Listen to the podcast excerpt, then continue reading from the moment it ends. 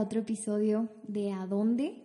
Aquí estoy, su servidora Paulina y... Hola, ¿qué tal? Otra vez Luis Alberto, aquí con el gusto de estar con ustedes en esta mañana, en esta tarde, en esta noche, en este momento que decides abrirte este tiempo para ti.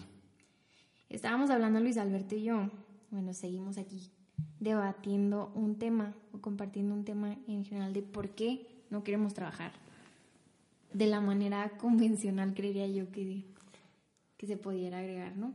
Claro. Y si recuerdas el primer capítulo, decíamos que somos casi o polos opuestos, en el sentido que Pau, pues es más libre soy, libre soy, y Luis Alberto es más el Godín reprimido, si lo queremos etiquetar así, ¿verdad? O sea, yo, como siempre, en toda esta vida, todo es cuestión de perspectivas, ¿verdad, Pau? Sí.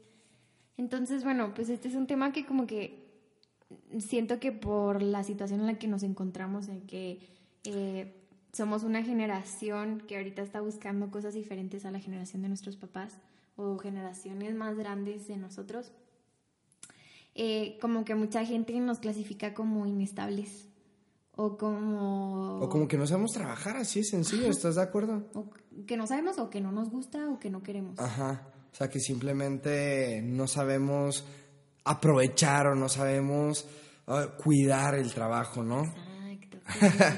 Sí, sí, toda esa parte. Entonces, como que entré en, una cuestión que dije, bueno, pues a mí lo personal sí me gusta trabajar. Yo sé que a ti también te gusta trabajar y yo sé que a mucha gente le gusta trabajar porque hay muchas personas que no les gusta estar haciendo nada. Pero aquí entra la parte en que somos una generación muy diferente a las otras generaciones. ¿Y por qué? Porque nosotros tenemos otras prioridades. Tenemos prioridades diferentes, que no significa que sean eh, mejores o peores que las otras, simplemente diferentes a las que se habían tenido en años anteriores, ¿no? Como en generaciones un poco más grandes como pues, las generaciones de, de nuestros papás. Claro, o sea, por ejemplo, cómo ven nuestros papás, por ejemplo, el trabajo, ¿no? Como comentábamos, o sea, de es un don de Dios, es algo casi casi sagrado, hay que agradecerlo y hay que trabajar. Y muchas veces siento que olvidamos, bueno, yo no, este, pero se olvida el por qué trabajas, el por qué haces las cosas, ¿no? O sea, y hasta el grado que, bueno, no sé si ustedes pasen, pero que ves que hay ciertas personas que trabajan para ciertas empresas o para ciertas instituciones y le tienen una lealtad, un amor, un agradecimiento que tú dices, no mames, o sea, abre un poquito los ojos o no te ciegues. O sea, qué padre ser agradecido y qué padre saber que pues muchos de los bienes económicos que actualmente tienes vienen de ese camino, totalmente cierto. Pero es cierto que muchas veces la gente llega hasta cegarse, a no ver los errores o los vicios de las empresas o instituciones en las que laboran y no sé, y eso hace que vean al trabajo como algo idealizado, ¿no estás de acuerdo? No sé, no sé si estoy tan de acuerdo, pero sí, sí estoy de acuerdo en un punto en el que yo de cierta forma admiro a todas esas personas porque estando de este lado en el que ya trabajaste, en el que ya conoces cuál es la experiencia de ser como que un empleado o de estar en un trabajo en general, aprendes a valorar muchísimo el trabajo de las otras personas. O sea, ¿cómo puedes conocer? Y a lo mejor tú eh, te invito a que le preguntes a tus papás o que les preguntes a tus tíos o a algún conocido que sepas que tiene mucho tiempo trabajando, o sea, que te platique cómo eran las cosas cuando empezaron y por qué, o sea, cómo es que han durado tanto tiempo, ¿no? O sea, por ejemplo, tu mamá, Luis, que tiene 20 años trabajando. Y yo cuando supe fue como, no manches, wow, o sea, qué admiración de poder tener la dedicación de trabajar 20 años y yo trabajando uno ya me, este, me siento así como, ah, he trabajado años, no, que no, o sea, entonces siento que también aprendes a valorar un montón ese tipo de cosas, pero siento que ahorita nosotros tenemos justamente la otra parte de prioridades. Como de vivir, ¿no, Pau? Como de gozarlo, o sea, de vivir el momento, o sea, por así decirlo. Y o sea, y es justo eso, es como ves el trabajo y creo que ya lo había mencionado en otro capítulo, pero ese es mi, te puede decir que es mi teoría. Si tú das tu máximo hoy, estés en donde estés, si tú das ese 100%, el camino se te va a ir abriendo el día de mañana. El camino te va a ir llevando. Y no es ir en un automático, sino ir, güey, hoy estoy aquí, le echo todas las ganas y doy mi máximo. O sea, de hecho, te comparto, o sea, de la nada a mí me acaba de llegar una oferta de trabajo, pues cuando, cuando me llega y le platico a Pau, y le digo, Pau, y la estoy pensando, me dice Luis, no manches, ¿y en qué estás pensando? Y yo, pues en si la tomo me dice Luis, no manches, es todo lo que siempre has querido, o sea, son las áreas que te encantan, o sea, no manches, y tú que te quedas todo que, ah, pues sí cierto, ¿verdad? O sea, como que muchas veces lo bueno también, decía Pau, de una felicidad angustiosa, que ya será otro tema para otro día, pero que muchas veces ni siquiera disfrutamos lo que tenemos enfrente de nosotros, ¿no? Siento que ahorita nosotros buscamos sobre todo el ser antes que el tener, el vivir, el, vivir experiencias que nos marquen, más, de, más que tener como que ciertas cosas en la vida. Siento que nuestras prioridades ahorita son diferentes. Tenemos como prioridad la parte de ser felices, la parte de ser libres, la parte de eh, como mindfulness, que es toda esta parte de vivir en el presente o estar presente en el presente, por decirlo así, ¿no?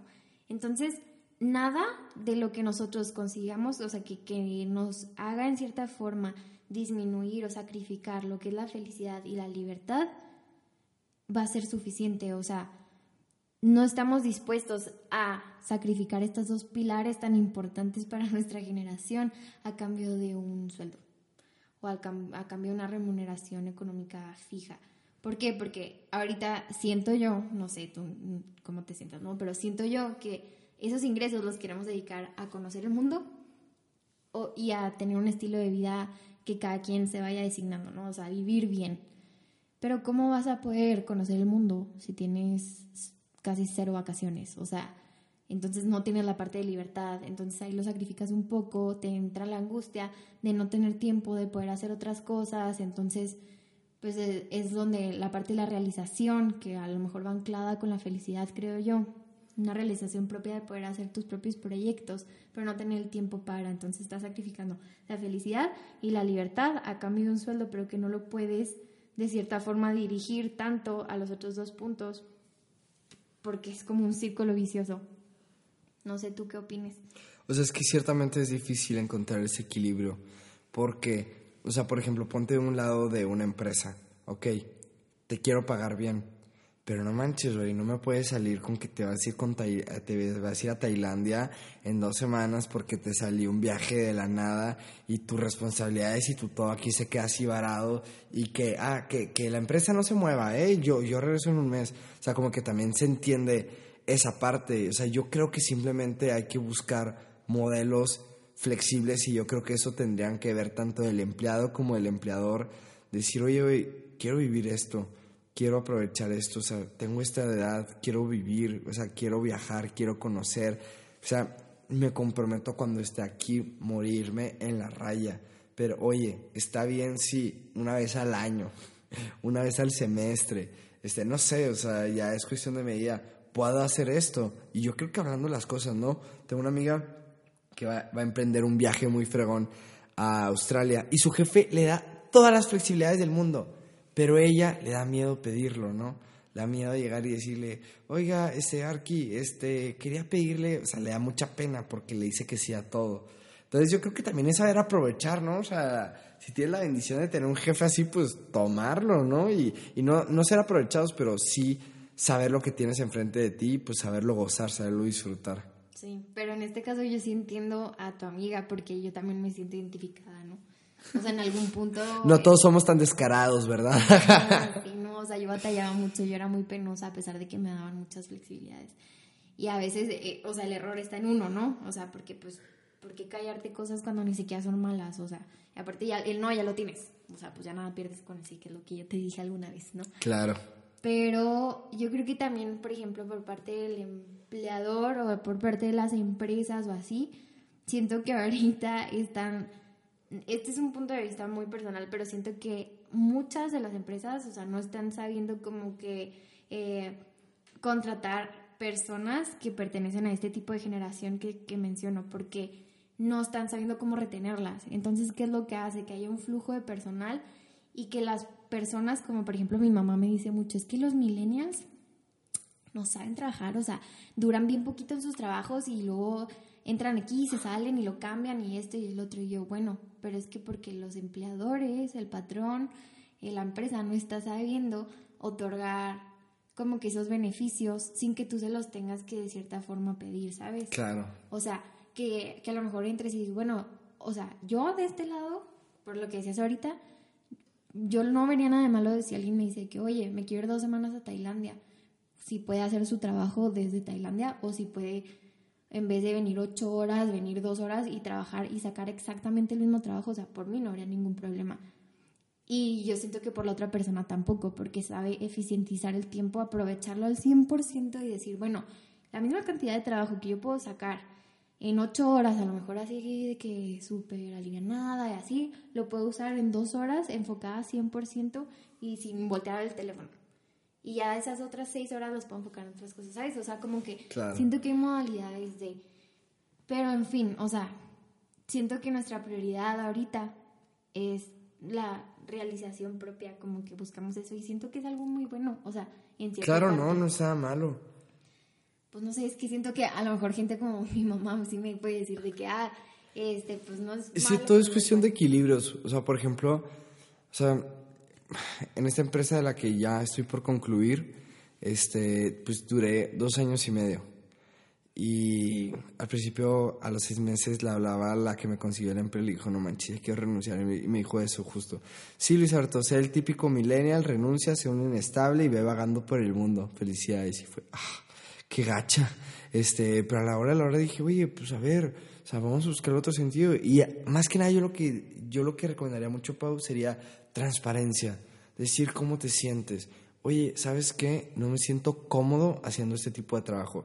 Oye, ¿sabes qué? Me gustaría tomar estas responsabilidades. Oye, ¿sabes qué? Me gustaría hacer este tipo de, de cosas. O sea, decirlo, porque a veces también pensamos que nuestros jefes leen mentes y no las leen, o sea, demasiadas preocupaciones tienen. Y quiero platicarles, Pau, este, rápido la historia que hoy me tocó en la mañana de, de mi Uber. Fue un chavo este, de segundo semestre, también de Derecho, y pues le dije que yo me acaba de graduar y me dijo que qué recomendación me le podía hacer. Mi recomendación fue, haz todo lo que puedas Viaja, sal con tus amigos, ve a todas las fiestas, este, estudia, métete a los grupos este, de debate, eh, haz conferencias, haz congresos, involúcrate en grupos, trabaja en un despacho. Me dice, oye, ¿y a qué horas? Y me dice, y le dije, la carga hace andar a la mula. le dije, y en serio, me dice, le decía, es impresionante la experiencia que agarras por muchas actividades que tú dices, ¿y esto para qué me va a servir?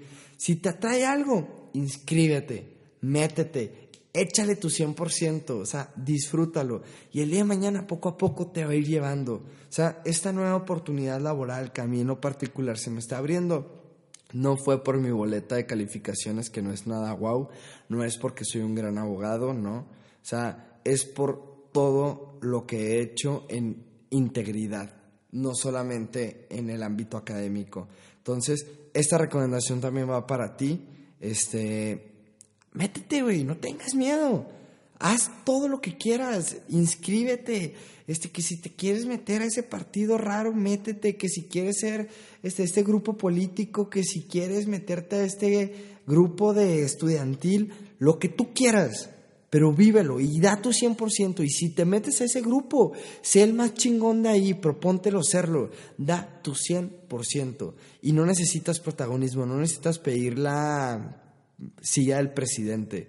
O sea, con que tú des tu máximo, vas a empezar a relucir con esa sencillez y con ese servicio que nos debe caracterizar. Claro.